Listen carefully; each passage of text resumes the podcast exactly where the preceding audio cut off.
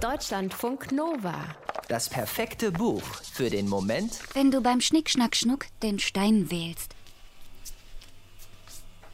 Die Wohnung ist viel zu groß für sie. Für sie und für ihre Trauer. Während Mikage das Gefühl hat, nicht zu wissen, wohin sie sich verkriechen soll, scheint sich die Trauer überall sehr wohl zu fühlen. Bis in den hintersten Winkel der Wohnung hat sie sich ausgebreitet. Da hockt sie und bewegt sich nicht. Vor allem nachts. Nachts hat die Trauer es leicht, Mikage das Leben noch schwerer zu machen. Aber Mikage hat etwas gefunden, womit sich die Trauer austricksen lässt. Eigentlich hat sie das früher auch schon gemacht. Immer dann, wenn sie glaubte, total am Ende zu sein. Dann hat sie sich in die Küche verzogen, hat den Kühlschrank weit geöffnet, hat in das helle Kühlschranklicht gestarrt und die kalte Luft eingeatmet, die ihr daraus entgegengeschwappt ist. Sie hat die Ordnung darin bestaunt, alles an seinem Platz, alles essbar irgendwie.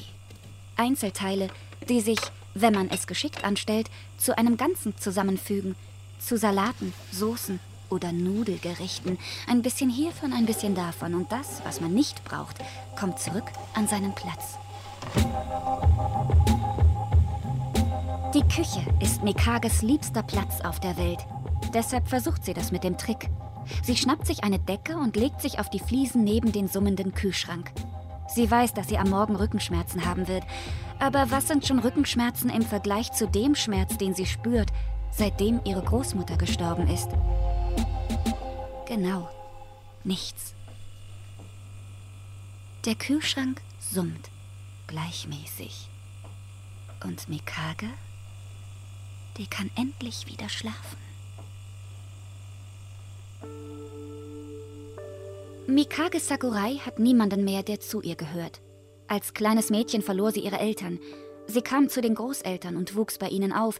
Irgendwann starb der Großvater, jetzt also auch die Großmutter. Mikage hat das Gefühl, in einem Science-Fiction-Roman gelandet zu sein. Ist es überhaupt möglich, die allerletzte Lebende einer Familie zu sein?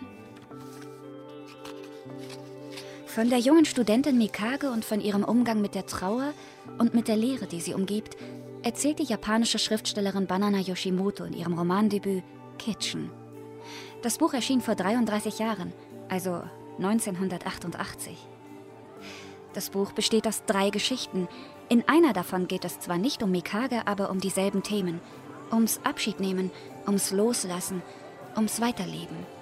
Und immer sind es ganz junge Menschen, die da ins Straucheln geraten. Banana Yoshimoto war Anfang 20, als sie die Geschichten schrieb. Okay, was jetzt? Mikage wohnt in einer viel zu großen Wohnung in einer ziemlich großen Stadt, in Tokio. Sie wird sich bald was Kleineres suchen müssen, wenn sie nur nicht so müde wäre. Ja, und dann, ding dong, klingelt es an der Tür. Es ist Yuichi, ein Mitstudent, der im Blumenladen am Ende der Straße jobbt. Die Großmutter hatte immer dort eingekauft und sehr freundlich von Yuichi gesprochen. Der steht jetzt in der Tür und verkündet, dass er und seine Mutter die Idee hätten, Mikage könne doch zu ihnen ziehen. Heute Abend um sieben, okay? Das ist jetzt schon komisch. Noch komischer aber ist, dass Mikage kein einziger Grund einfällt, warum sie das nicht machen sollte. Naja, sie würde durchdrehen, wenn sie wüsste, was sie erwartet.